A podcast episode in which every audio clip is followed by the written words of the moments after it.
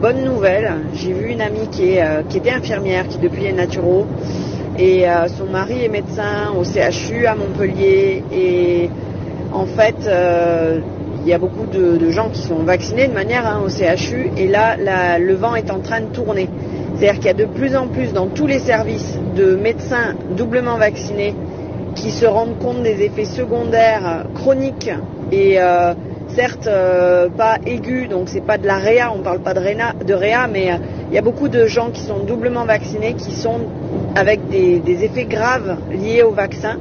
dans tous les services gynéco, gastro-entéro, euh, neuro, j'en passe et des meilleurs.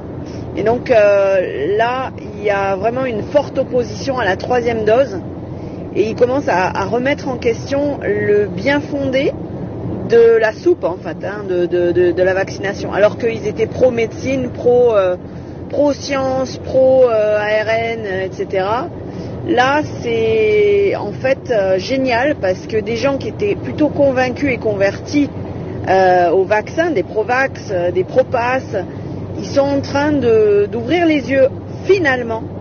sur la réalité de l'affaire et, euh, et de s'opposer farouchement avec des dossiers béton à l'appui